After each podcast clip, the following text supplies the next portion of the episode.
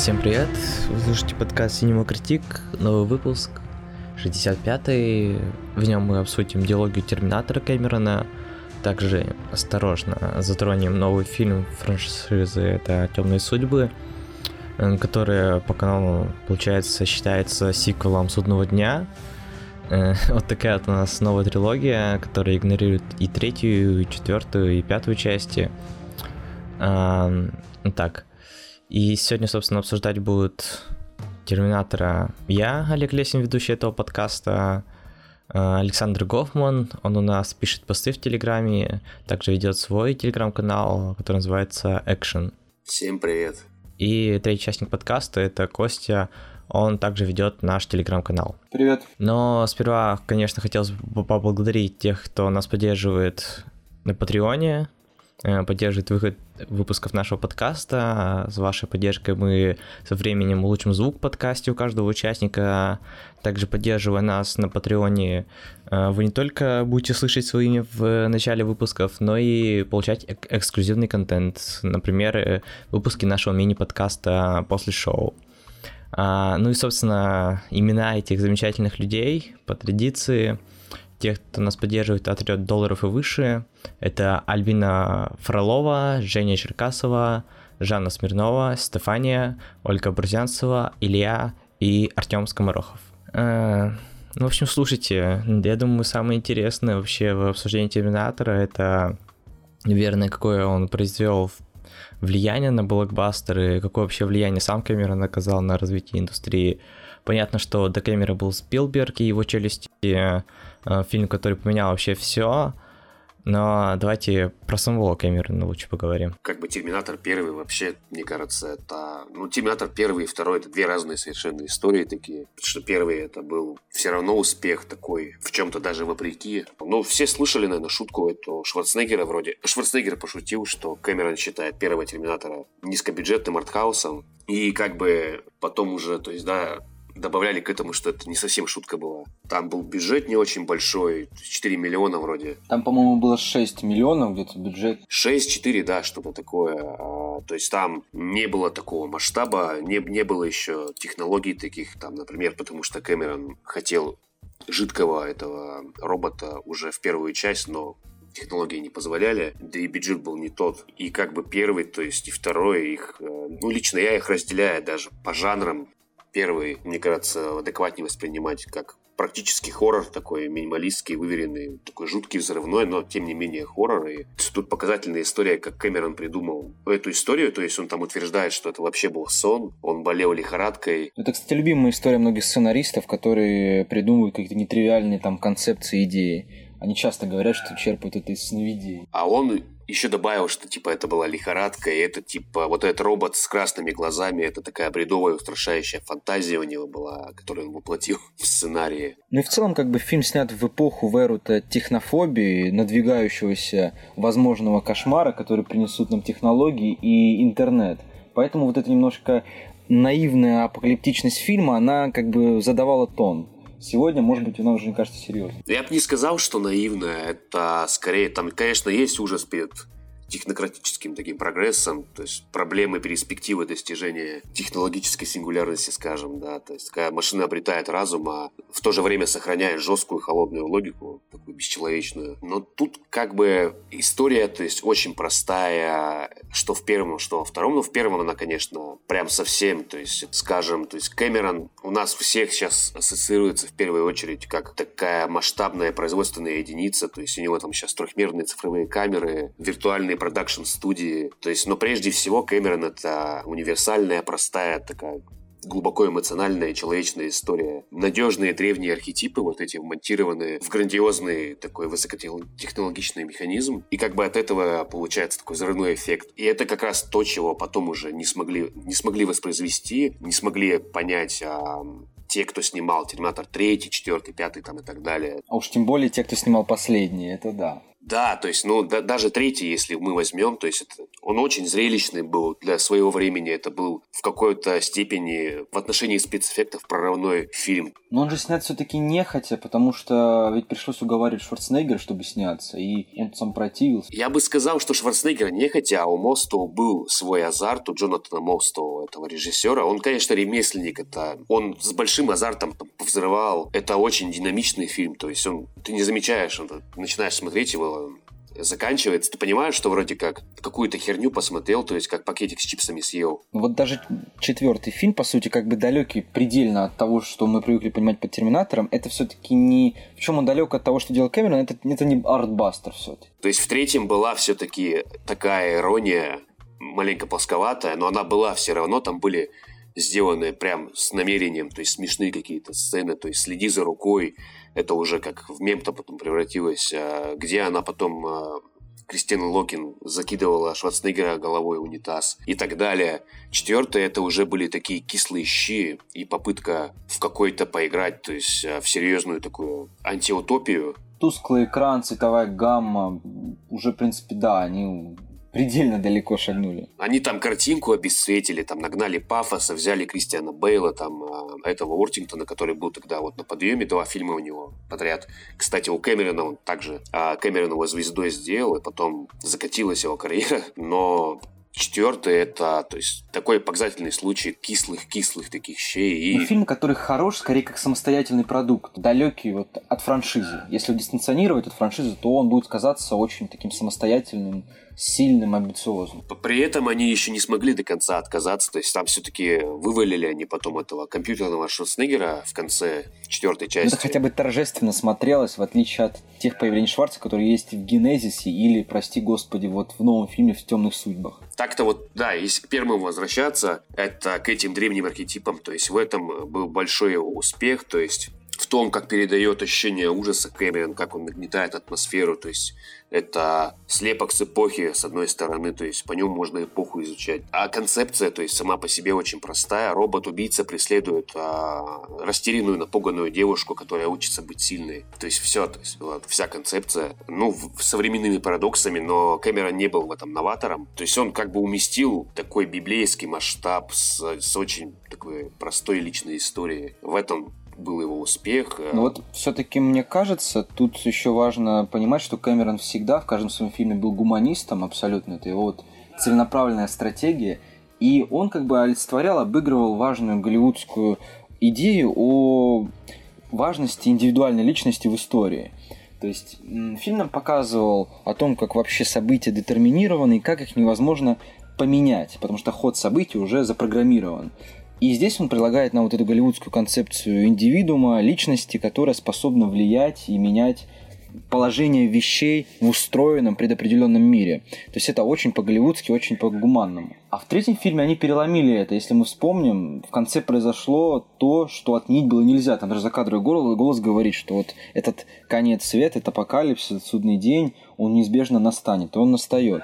Третий фильм отдает пощечину всем идеям э, Кэмерона, который он пытался донести, который он э, пестовал вот в первом-втором фильме. При этом еще, кстати, это пример, конечно, все его фильмы такого здорового феминизма, то есть сейчас он радикальный, токсичный, какой угодно, то есть его впихивают. Кэмерон этим занимался еще в те годы, то есть, но без фанатизма. У него же там сильные женщины в Терминаторе, в Чужих, там, да. Конечно, сама Сара Коннор это, несомненно, сильный персонаж, который вырастает. И в этом, кстати, тоже был тогда в то время вызов, потому что, как правило, герой боевика был герой, не героиня. То есть, а если была героиня, это как бы такой атрибут при герое или либо любовный интерес. Или вот даже в новом фильме, понятное дело, все крутится вокруг женских фигур, но ведь в третьем фильме уже появляется продукт, э, кибернетический продукт, э, отлитый в форме женщины. По сути, это уже было. Но, тем не менее, в третьем, конечно, мне кажется, это был просто такая концептуальная фишка. То есть, э, причем, кстати, более-менее эффектно сделано. Кристина Локин — это тоже кастинг такой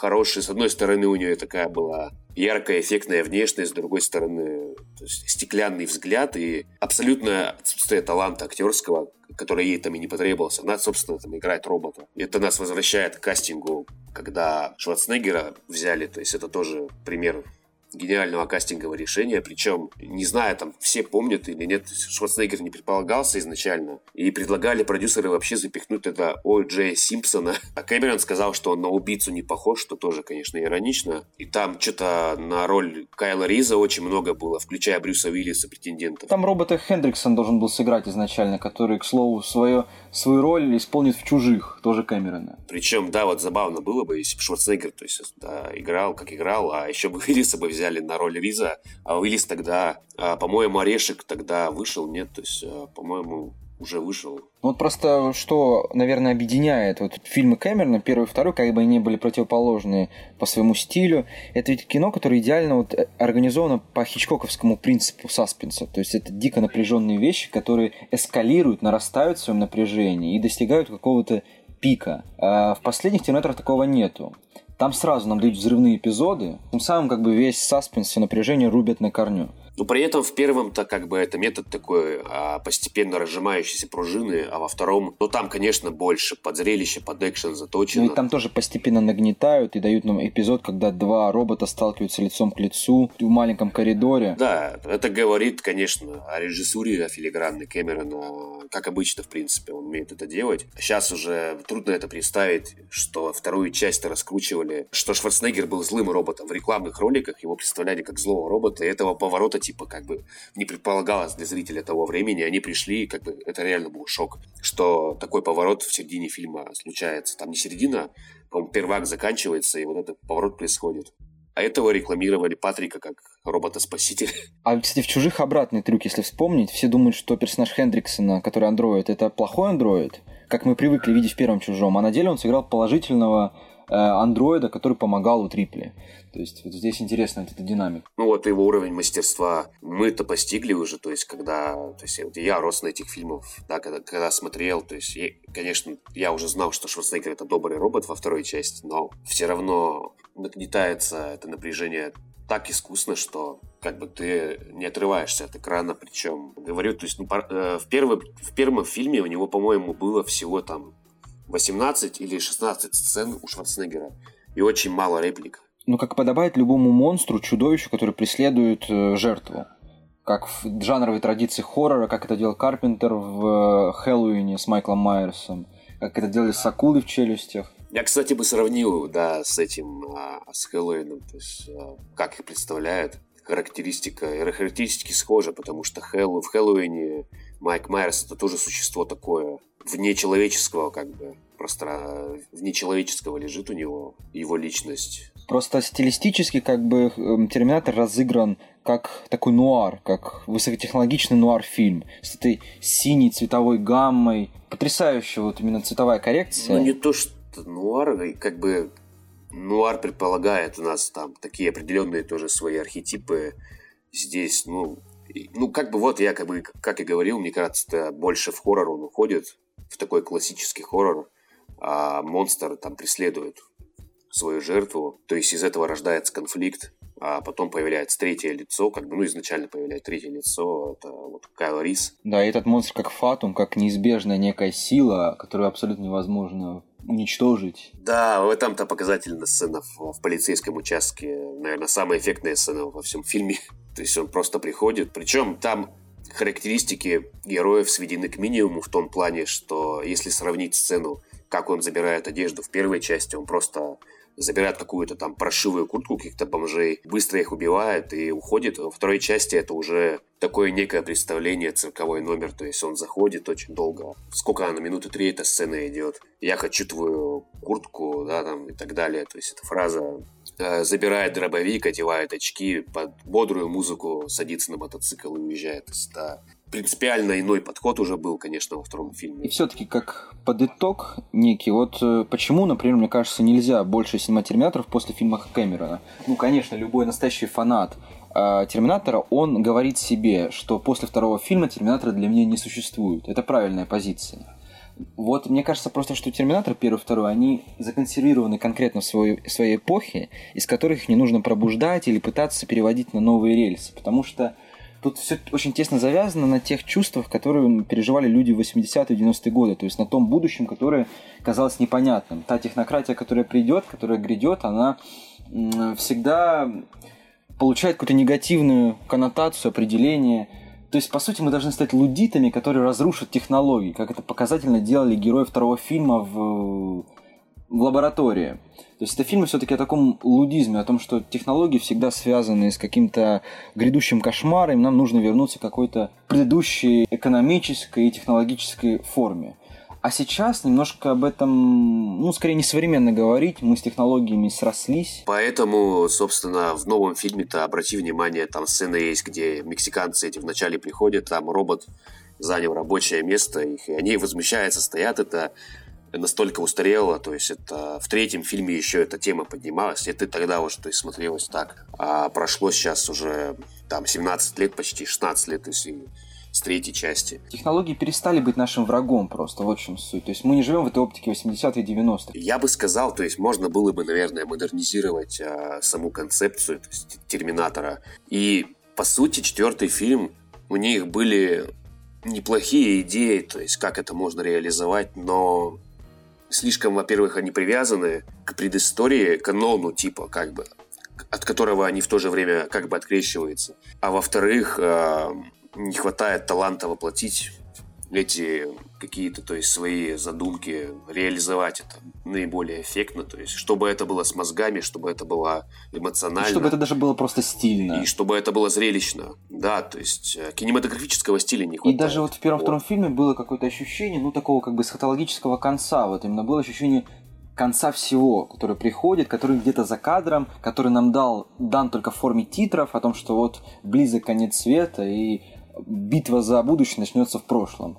То есть было ощущение какого-то конца, и у фильма был такой явный мессианский вот оттенок. Мы видели, что вот герой — это мессия, и что будущее человечества будет решаться прямо здесь сейчас. В новых же фильмах такого, а, а, такого чувства нету. Мы не чувствуем даже этого судного дня. Мы все это воспринимаем на автопилоте. Ну даже да, в это в самом а, мрачном, вот опять же в четвертом фильме, то есть это сцена в конце, когда не в конце, когда он узнает, что он робот, а в этом уже, конечно, чувствуется такая фальш некоторая, то есть, ну, совсем не продуманно это было сделано. Как, собственно, в шестом фильме Маккензи Дэвис сыграла как бы модернизированного человека такого, то есть но тоже эта концепция не разработана. Это так все на бегу в проброс. Да, я из железа, но у меня есть сердце. То есть это, ну и опять же этот феминистский дискурс, то есть от которого уже начинает, мне кажется, подташнивать. А, и обычного зрителя, который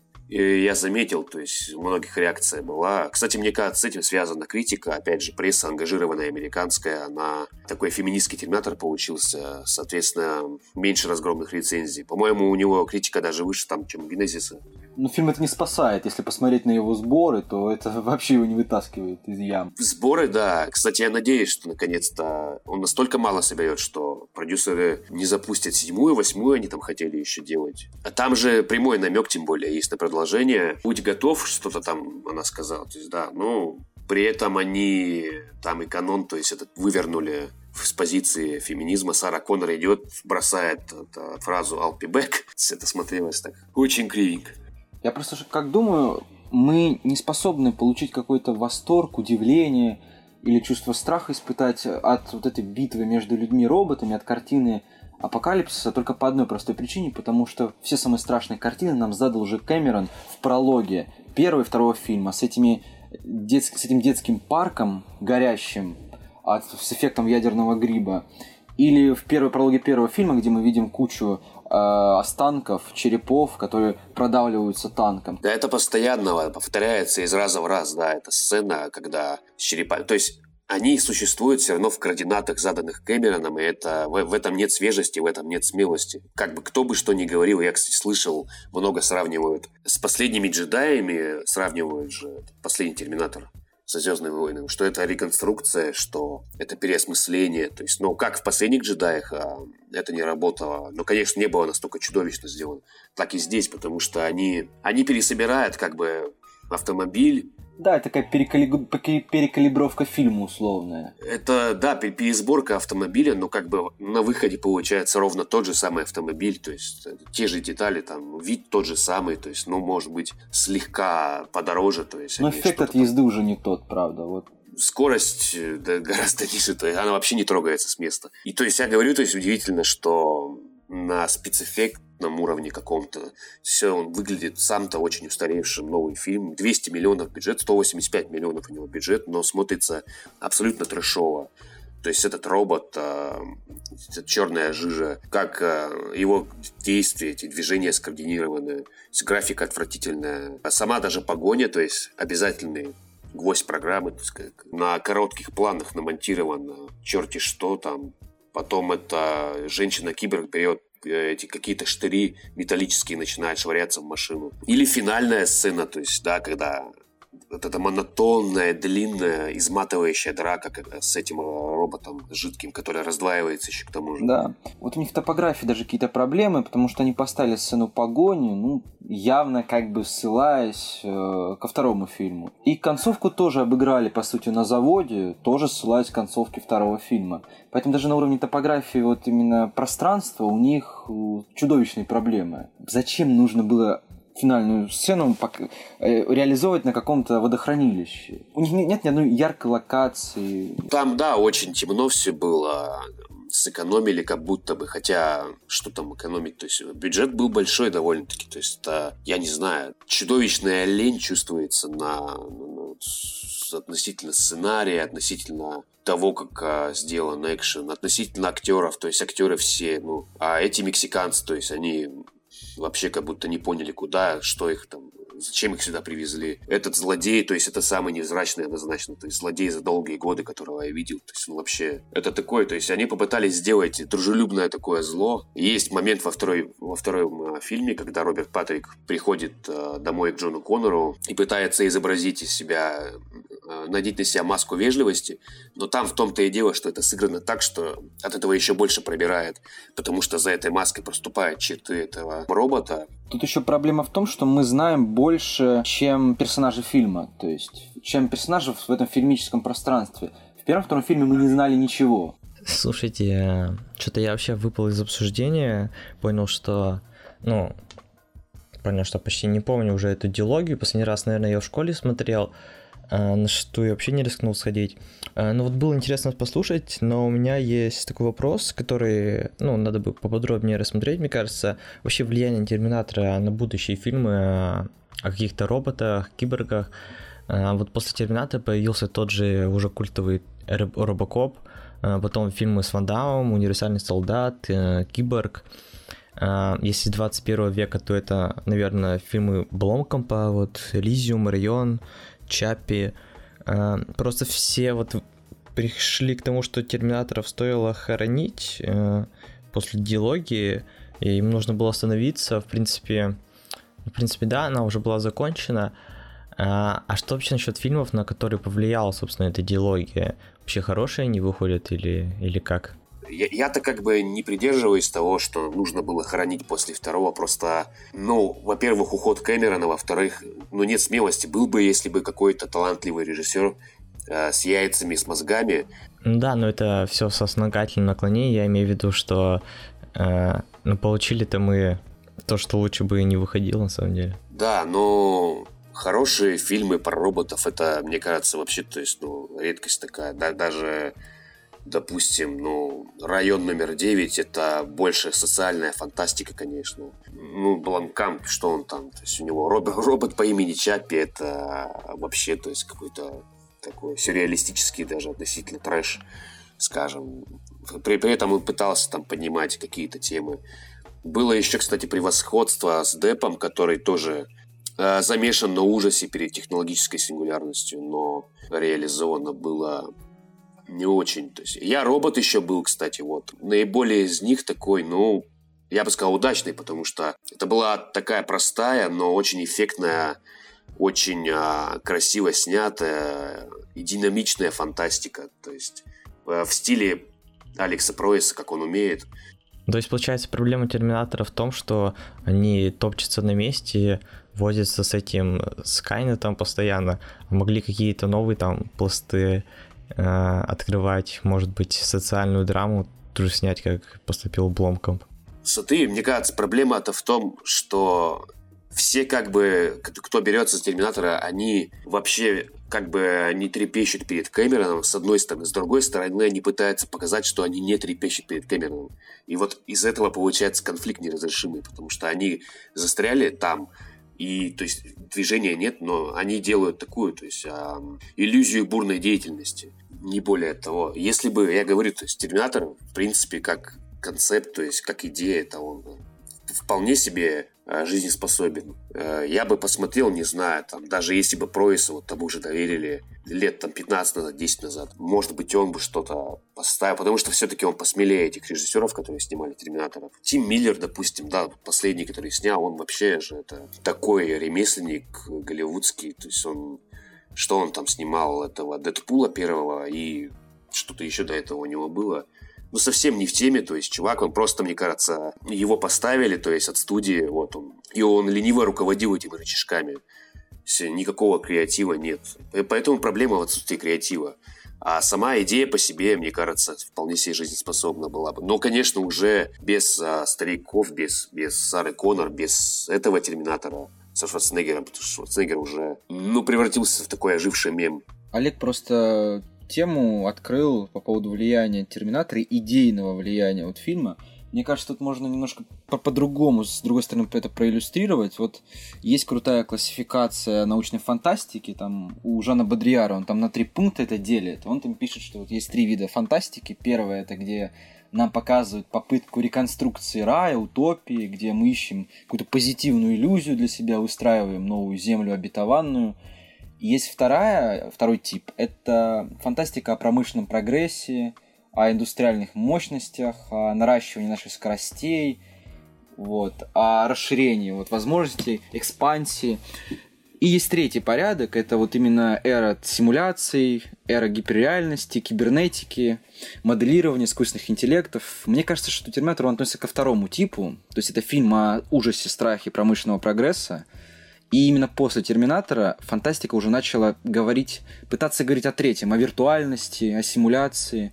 То есть и влияние вот это проследить очень сложно. Фантастика просто переключилась с этой темы и перескочила уже в другую плоскость.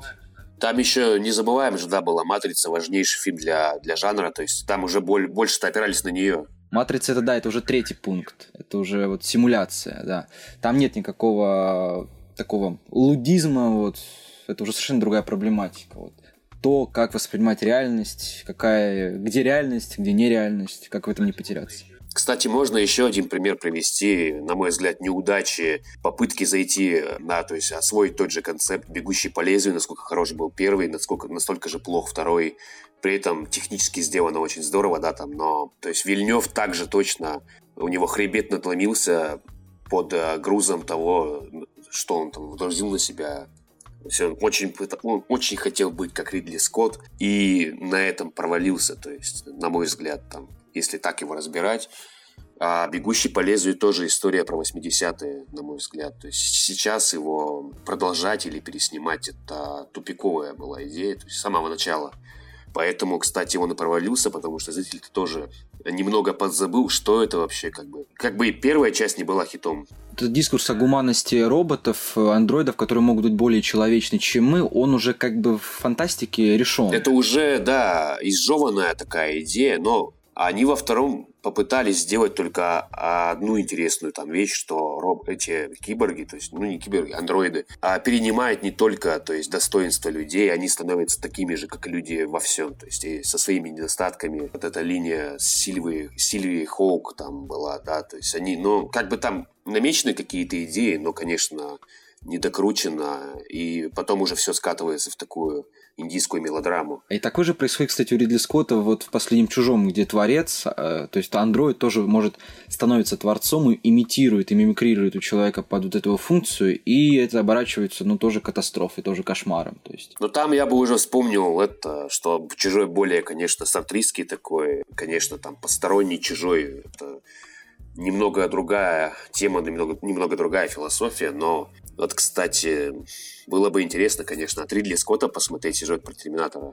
Как бы он... Мне кажется, он бы, конечно, по-другому воплотил его. Да, потому что эти две франшизы, они как бы немножко друг другом сращиваются. В силу того, что они вышли в одну эпоху почти. Это вот герои своего десятилетия. Да.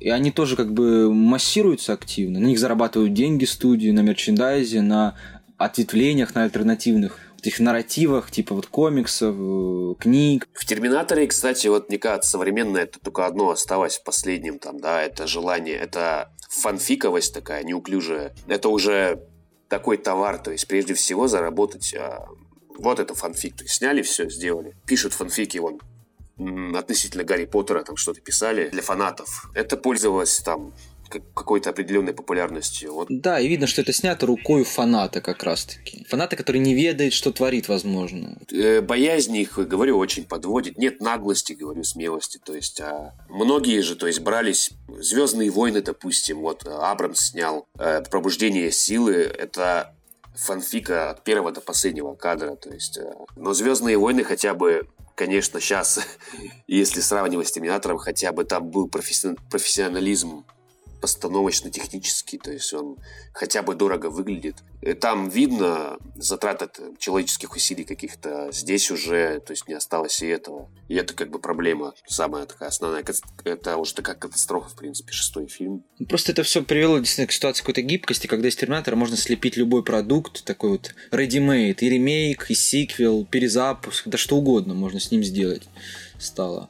Поэтому это уже как бы обесценило сам продукт. Я видел, то есть, да, там кто-то, ну, как бы кайфанул, типа, нам показали стариков, но это уже история как неудержимые, или когда пенсионеры выходят на сцену музыканты и пытаются зажечь как лет 30 назад, но не получается. Получается концепт пенсионерский такой.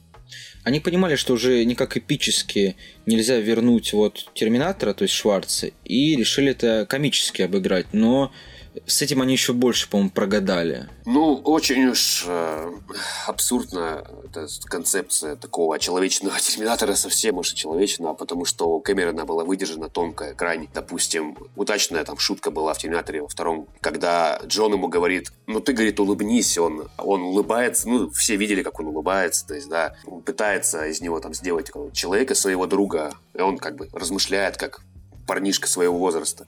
Здесь его там и жену ему там дали, да, то есть э, с которой как он сказал, не вступает в физический контакт. Он просто и рассказывает анекдоты, меняет памперсы, там, охран... что он там охраняет их. Это смотрится уже совсем как это дико. Да, и еще суть в том, что во втором Терминаторе и были вот эти древние литературные архетипы, например, Франкенштейна. Нам показывали классическую историю Франкенштейна, э, оставленного на произвол судьбы, брошенного, но одновременно как бы ее переосмысляли, дорабатывали о том, что у человека всегда есть некая ответственность перед своим детищем, и что любого монстра можно так или иначе чему-то обучить, облагородить, сделать его более гуманным. Вот во втором фильме эту вещь изумительно, по-моему, Кэмерон обыграл. Он решил франкенштейновский вопрос. Ну да, в таком даже более в мелодраматичном ключе, но трагедия Франкенштейна, конечно, там была в том, что он остается монстром, то есть он не может, да, как бы не хотел, сцена там с девочкой, ну как бы тут даже не то, что Франкенштейна, то есть у него же, у Терминатора, конечно, была четкая задача, то есть э, поставлена цель. И как эта программа дает сбой под гнетом такого а, человеческого. То есть.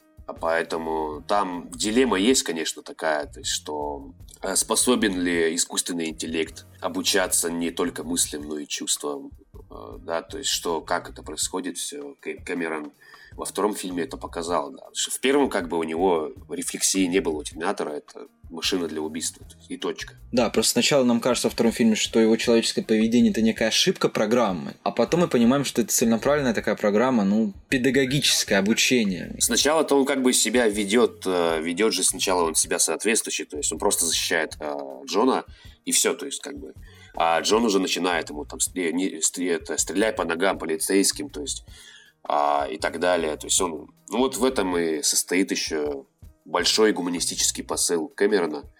И забавно, конечно, что Кэмерон вообще-то голливудский такой милитарист, потому что мало кто может та, с таким драйвом, с таким масштабом взрывать, стрелять, то есть у него все искрит, горит там, да, но в то же время... Месседж у него явно антимилитаристский, да.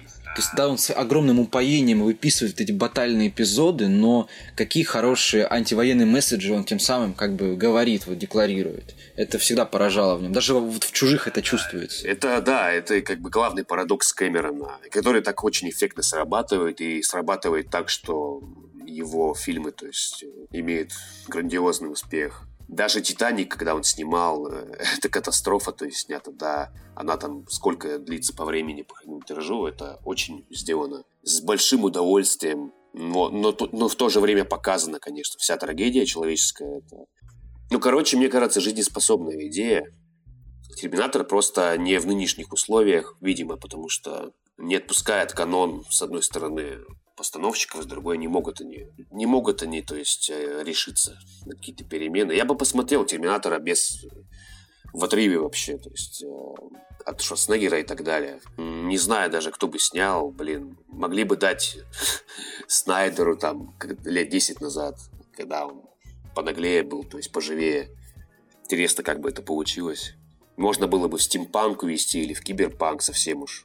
Просто вопрос сегодня отношений человека и робота, он стал переноситься в сторону какого-то частного, очень авторского кино, вот прям совсем, он сдвигается. Ну да, то есть вот в «Бегущем по лезвию», опять же, во втором была сцена, ну, наверное, одна из самых удачных, там, ладно, сцен Кей пытается, да, вступить в близость со своей подружкой, когда голографической, и они приглашают для этого проститутку, и как бы человек служит а, таким неким связующим а, звеном между двумя роботами, да, ну, то есть он киборг, она тоже как бы искусственный интеллект. А человек здесь такое связующее звено. Тоже как бы любопытная была идея.